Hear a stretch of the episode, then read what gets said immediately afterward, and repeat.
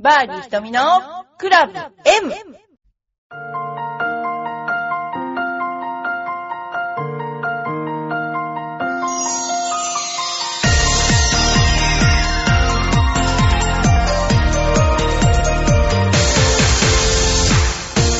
こんにちは。バーディー瞳のクラブ M です。えー皆さんいかがお過ごしでしょうか？今日は、えーやけに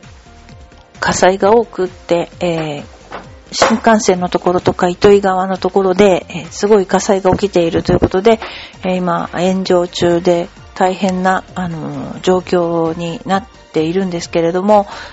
えー火の元の、あのね、注意をしていただいて、今日な風が強いそうなので、よろしくお願いします。えそれでですね、えー女子プロゴルフ協会の昨日、あの、選挙がありまして、えー理事が、あのー決まりました。で、その中に、あの、1名だけ理事が、えー松尾隆子プロがですね、え当選いたしまして、あとはみんな、あの、変わらぬメンバーで、そのままやっていくということになりました。で、今あのですね、え理事選は前はあの行って投票しなきゃいけなかったんですけども、え今回はそうではなくて、あの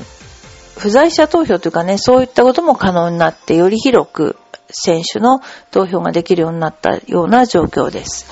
えーこれからいろいろとね、あのー行事等も多くなりますし、あの、改善していかなきゃならないことや、ね、単純化していかなきゃならないこともたくさんあると思うので、少ない人数ではあるんですけれども、あの、頑張ってもらいたいなと思うのと、やっぱりこのティーチングの方がどうしても、やっぱり、うん、なんていうか、男子の付録みたいにどうしてもなりがちなので、えー女子独自の、えーいっぱい優秀な人がいるので、女子独自のその、プログラムが、あの、女性用とか、その、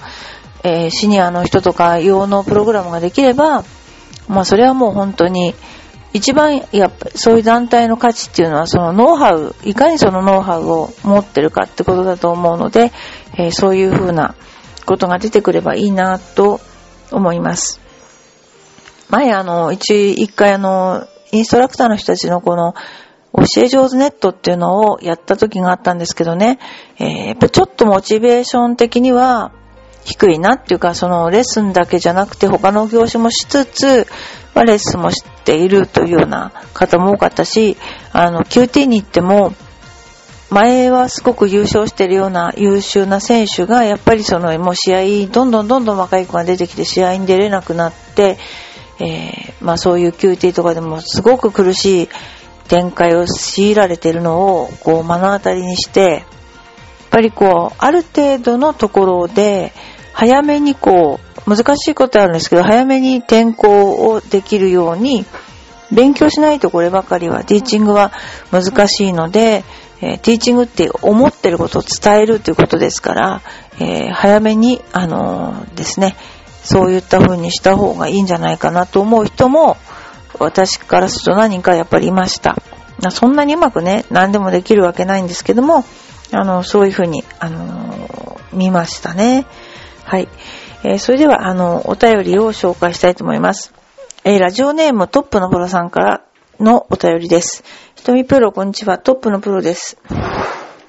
えー2017年の LPGA のトーナメント日程が発表されましたね。これは、えっ、と、発表されました。で、えっ、と、いつもの、あの、サイバーエージェントレディース、それから、えー、何でしたっけ？私があの、いつもお邪魔しているサイバーエージェントレディース、それから、あの、ヨネックスレディースなどの予定も発表されました。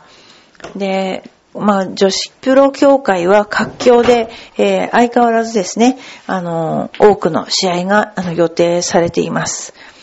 はい。えーそれで、えートップのプロさんが、2017年の LPGA のトーナメント日程が発表されましたね。自分が応援する豊永志保プロは、えー QT の成績があまり良くなく89位。え2017年はステップアップツアーが主戦場となります。ステップアップツアーもね、すごく整備されていますね、今ね。89位とはいえ、レギュラーツアーに全く出れないことはないと思います。そこで瞳プロに質問です。QT89 位で推薦枠は年に何試合可能ですか？ステップアップで優勝すると得点がありますよね。詳しく教えてほしいです。えー、それから瞳プロはレジェンズツアーには出る予定ありますか？えっと、まずですね、この、ステップアップツアーで勝つととか、えー、予選の枠、あ、推薦の枠とか、変化するんですね。で、QT も、その出場の選手、シード選手の出場以下によっては、何位まで出れる。またはその、例えばですね、えー、せ、その、何ですかね、大会の、あの、やり方によっても違うんですよ。日の長さとかそういうのも多分あると思うんですけども。なので、えっと、正式なものを聞いて、またお知らせしたいと思います。えー、これは本当にですね、シード選手にとってはもうドキドキの話ですし、えー、QT にね、出ている人にとっても、紙一重でウェイティングっていうことも多々見ているので、で、それでまた、あの、層が厚く、層が厚くなってきたので、えー、2, 2次のね、ステップアップツアーでの優勝も大きな励みになりますよね。昔の日本でいうとこの地区大会のようなものですよね。で、そういうところで優勝をするってことはやっぱり自信になりますので、そういうところから勝ち上がっていく選手が、あの、増えてくると、えー、とても、なんていうのかな、あの、水準の高い試合が見れるようになると思います。はい。それから、ひとみプロはレジェンズツアーに出る予定ありますかっていうことなんですけど、私出ようかなと思ってたんですね。松沢さんが、松沢プロが今一緒にやってて、松沢プロは出てるんですよ。で、私も出ようかなと思ったんだけど、やめました。まあ、正直言って出し忘れました。えー、でも今年ちょっと自分なりにゴルフを少し練習しようかと思ってまして、コースに行ったりとかですね、えー、しています。で、今私がやっぱ一、番気になることは、コース、どんなコースがどういう運営をしてるかっていうのはすごい気になるところなんですね。なんでかというと、コンペをやるので、のコンペをでお客様を連れて行くときに、あまりこうなんだろう、ホスピタリティのないコースには連れてきたくないって、まあ、それは当然だと思うんですけど、そういうことなので、えー、私結構いろんなコースを、えー、なんていうかな、冷静な目で見るようにしてます。で、いわゆる名門コース、名門コースと言われているところは、高野台とかですね、この間来ましたけども、あのー、昔のまんま、本当に昔のままの長年勤続されている方がおられます。だから、ゴルフのことよくわかってるし、えー、なんて言うんでしょう。あの、もちろんメンバーコースだし、お客さんとのつながりすごいありますよね。で、お客さんもやっぱりあの、ちょっと高級な方がいらっしゃるというか。で、まあそれはいいんですけど、ごく普通に行く、まああの、メンバーコースのような、ビジターが多いようなってコースが多く増えてるんですけど、そういうコースで、あの、やっぱりね、ゴルフをしている人が受付やフロン受付、バックバンとか、ゴルフを知ってる人がいないと、ダメだと思います、本当。今、受付は受付みたいな感じで、ジムはジムみたいな感じでやってるけど、基本ゴルフってそういうスポーツじゃないから、やっぱなんて言うんだろうな、あの、あったかさがないとね、あの、ジムだけやってればいいってもんじゃない、お金だけ払ってればいいってもんじゃないっていうか、何度も何度もいろんなコースで、いろんなことがあったんだけど、例えば、コンペをやっていて、もうすでに全額払う値段が決まってるにもかかわらず全員がホールアウトしないと返して生産ができないとかね。それ2年前までは、あの、2年、同じコースやってるんですけど、経営が変わったんですよね。経営が変わったらそういう風になったらしいんですよ。取りっぱぐれがないでも別に、取りっぱぐれも何も知ってる、別に知らない中じゃないっていうか何度もコンペやってるので、別に後からだって全然 OK だし、あの、なんて言うんでしょうね。そういう事務的？お客さんを待たせてまでそこに、えー、とどまる意味がわからない。で、そういうことがありました。とかね、あの、いろいろあるあるはいっぱいありますけどね、あのー、なんていうのかな。ば、あの、コースの人もいろんな人が勤めてます。例えばその大きい会社の、え定年された方が、えー、マーシャルやってたりとか、いろいろするんで、その人たちはゴルフするんですよ。だけど、うちの生徒さんの中で一人間違って、こう、押すボタンをですね、間違ってカートが進んじゃった人がいるんですよ。で、カートって、えー、押せば押したところに止まって、また進んで止まってって言って、2ホールぐらい先行っちゃったんですね。で、2ホールはちょっとすごい、これは今までにないことなんだけども、間違って押しゃったんですね。慣れてなくて。それで、すごいなんか、まあ迷惑をかけちゃったっていうか遅くなっちゃったりして、後ろの人、なんだっけ、なんか、なんだったのかな？すごく上がるのが遅くなってしまって、それで、あのー、まあちょっと申し訳ないなとは思ったんですけど、そのお客さんがやったことに対してコースにはちょっとご迷惑かけたと思ったけど、なんか私がかけて聞いてるともうこいつら風呂なしだなとかね、風呂に入ってる暇はねえとか、そういうことをやっぱり言っちゃう？助けに行ってあげて、もっと気持ちよく返してあげようとか全然思ってない。そういうこともありましたし、まあ、つい最近、行ったゴルフ場の中で史上最悪のゴルフ場っていうのがありまして、まず朝、朝行きましたら、受付に行きまして、まあ何にないんですけれども、まあ私プロなので一応ご挨拶して、えー、行くことを知っていたのでコースを視察するとこちらにおられますか？って言った、はい、営業を、いないので営業を回しますとこう言われたんですよ。それで、まあそれはいいとして、今度ね、女子ロッカーが、あのー、魚を焼く煙でいっぱい。と、わかるんじゃないですかね、私が言うと。でもね、コースコンディションは良かったです。コース化の人すごい頑張ってるんだなと思いました。あと、食堂が最悪。これどういうことかっていうと、えっと、コンペをしたいので、コンペパックっていうのがあったんで、コンペパックの場合、パーティーどんなもん出るんですか？って聞いたんですよ。そしたら、わかんないって言うんですよ。全くその会社のやることと食堂の連携が取れてないっていうね。それで、えー、私たち視察だったんで、なんか、あの、食事もいくらまで頼めるとか、なんかあるんですよね。基本その、何ですかね、えー、ワンドリンクついてます、ワンドリンクついてますって言うんですよ。だからみんなジュース頼んで、私コーヒー頼んだら、食事の前にコーヒーが来て、えもういらないって言って、もうなんかそういう、なんか、マニュアルしかわかんないみたいな人がいて、それで、もうあの、コンペやろうかなと思ったんですけど、あの、やめちゃいました。で、他のコースにしようと思って。で、結局そのことを、まあその某大きい会社なんですけど、まあ社長秘書の方に直接電話をしたら、すごく怒ってたけど、でもまあ、あのー、まあうちみたいなね、ちっちゃい会社は別にどうでもいいのかもしれないけど、この頃、ゴルフ場の質がすっごい下がったと私は本当に思ってます。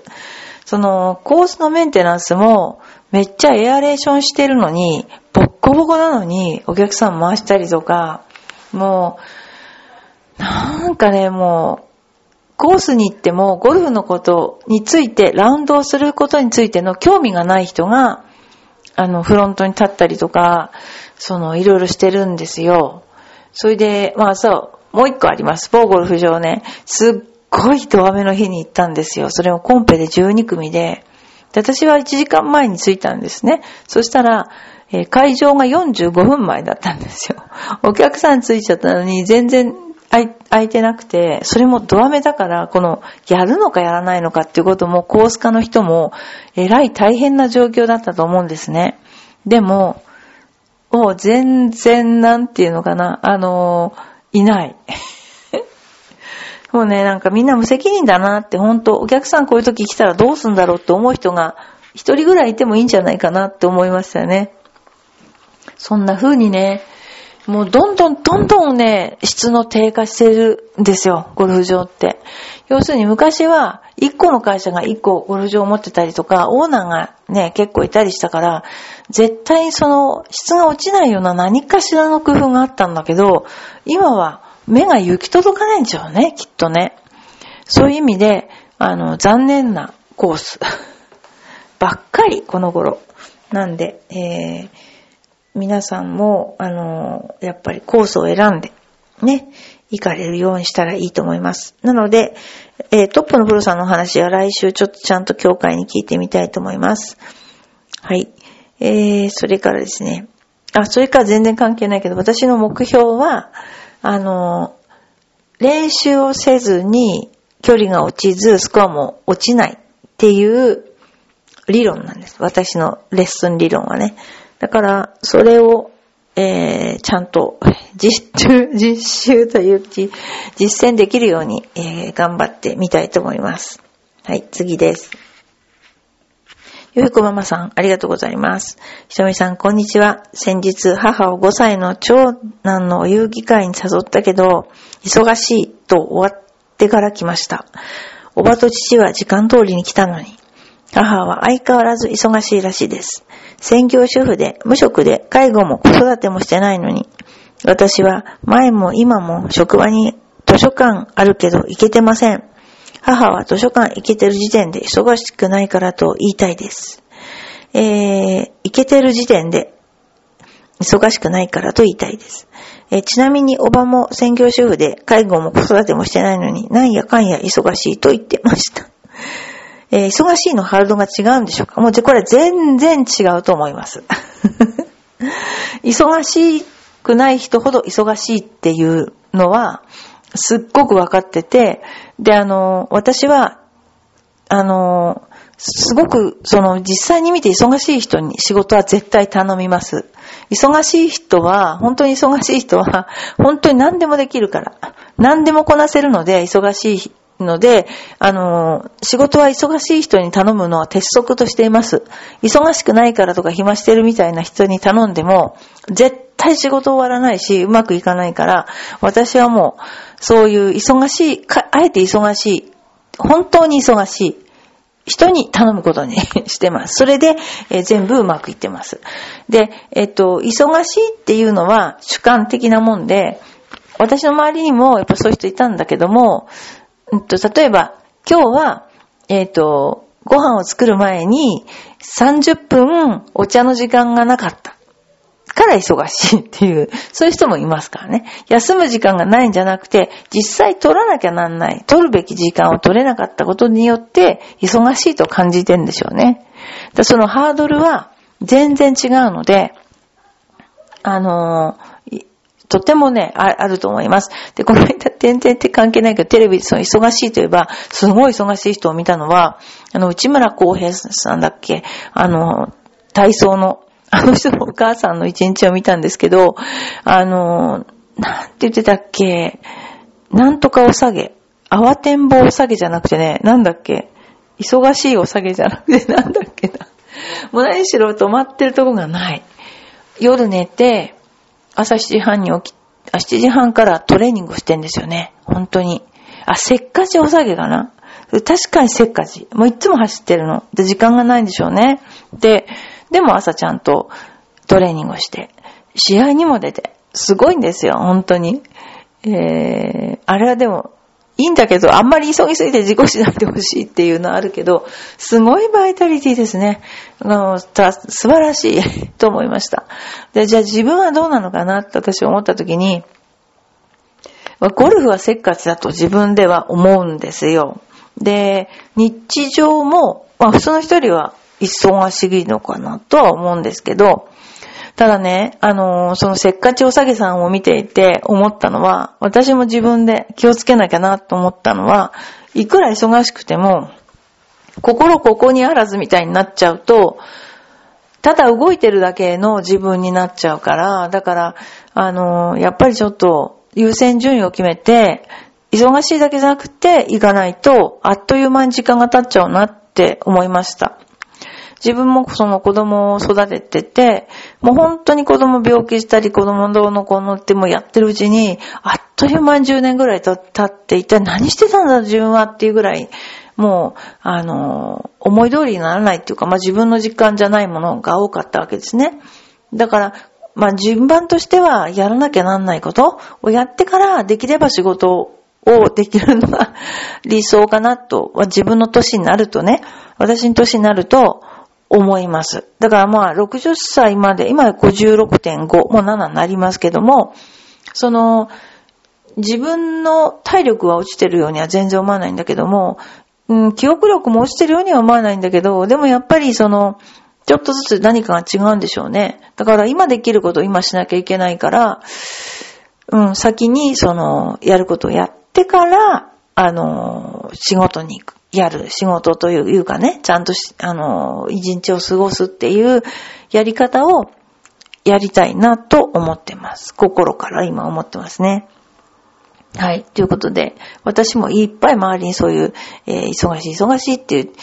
言ってる人いっぱい見ますので、えー、それはもう全然違う、ハードルと言ってることと本当は違うっていうこと。それは、あの、わかりますので、ね。またこういう質問あったら、私の方が人生経験が多いと思うので、ぜひ聞いていただければと思います。で、あとはね、今日は、あの、ゴルフコミックの取材を受けておりまして、パッティングのことえっ、ー、と、初心者100を切りたいんだけど、パッティングがうまくいかないっていう人の、えー、取材をしましたので、ゴルフコミックに乗るようになったらいつ頃のが出るっていうふうに、えー、皆さんにまた告知させていただいて、えー、ぜひ買っていただきたいと思っています。ということで、えー、バーディー瞳のクラブ M ですけれども、あんまりね、ゴルフらしい、えー、番組ではなかったかと、ちょっと、えー、反省しておりますけれども、えまだ来週があると思いますので、え来週、え締めたいと思います。締めって何を締めるのかわかりませんが、はい、どうぞよろしくお願いします。